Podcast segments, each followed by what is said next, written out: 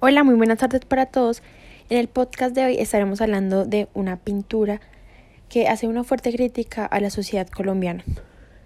La artista es Sara Gómez Naranjo. La técnica que usó es acuarela y el nombre de la pintura es el silencio. Y les voy a hablar un poco sobre de qué es lo que está representando esa pintura. La pintura representa dos actitudes que tenemos y que tomamos ante las situaciones que nos reprimen.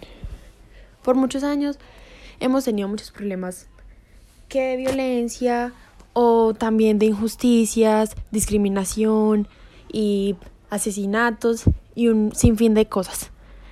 Pero porque nosotros nunca hacemos nada al respecto, porque solamente agachamos la cabeza y no actuamos o simplemente no podemos hablar. Eso es lo que representa esta pintura. Nos muestra qué, qué actitud tenemos frente a todas estas problemáticas. Porque en algunos casos bajamos la cabeza, porque si tenemos la oportunidad de hablar no lo hacemos.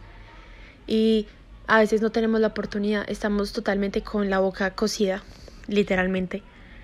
Pero lo vemos todos, y eso obviamente nos destruye por dentro.